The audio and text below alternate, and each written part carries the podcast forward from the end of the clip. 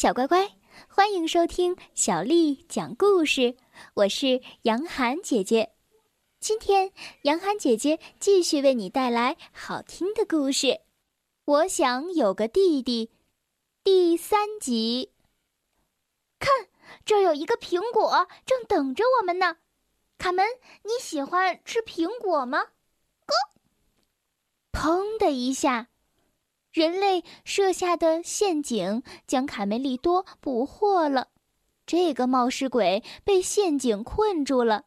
卡门还以为哥哥在开玩笑呢，哥哥哥。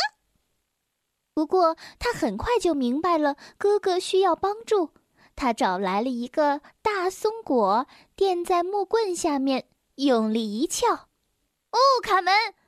卡门利多的话还没说完，笼子已经被卡门撬开了。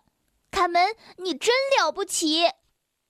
贝里奥一直没有看到卡梅利多的影子。嗯，夫人，你有没有看到一只粉色的小鸡在追一个鸡蛋呢？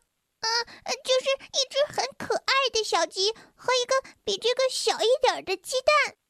卡梅利多，你在哪儿？在森林里，卡门发现了一块面包屑，接着又有一块，哎，还有一块。你在吃什么，卡门？哥。卡门和卡梅利多找到了回家的路，在一条小径的转弯处。嗯，偷我妹妹的小偷！他们发现了两只刺猬。出来！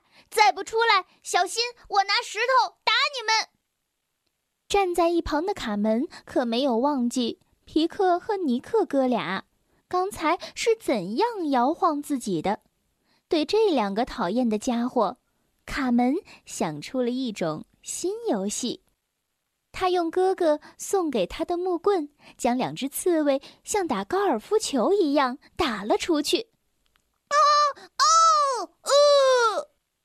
耶，这个声音好耳熟呀！啊，卡梅利多，贝里奥，卡梅利多滔滔不绝地说起他的妹妹。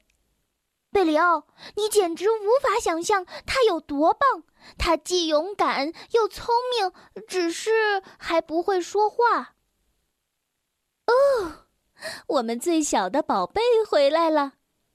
皮迪克深情地看着妻子。他长得真像你呀，亲爱的。当然，最高兴的还是卡梅利多，他有了一个这么可爱的小妹妹。从此，他们形影不离，每天一起快乐的做着游戏，骑山羊、划小船。卡梅利多还一遍又一遍的给妹妹唱属于他们自己的歌。一天早上。农场主的老婆吃惊的在卡门面前站住了。“咦，我怎么从来没见过你？小东西，你是从哪儿来的？”“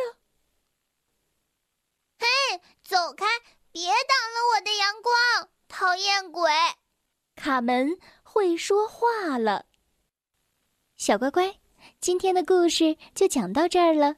如果你想听到更多的中文或者是英文的原版故事，欢迎添加小丽的微信公众账号“爱读童书妈妈小丽”。接下来又到了我们读诗的时间了。今天为你读的这首诗是罗隐写的《风》。风，罗隐。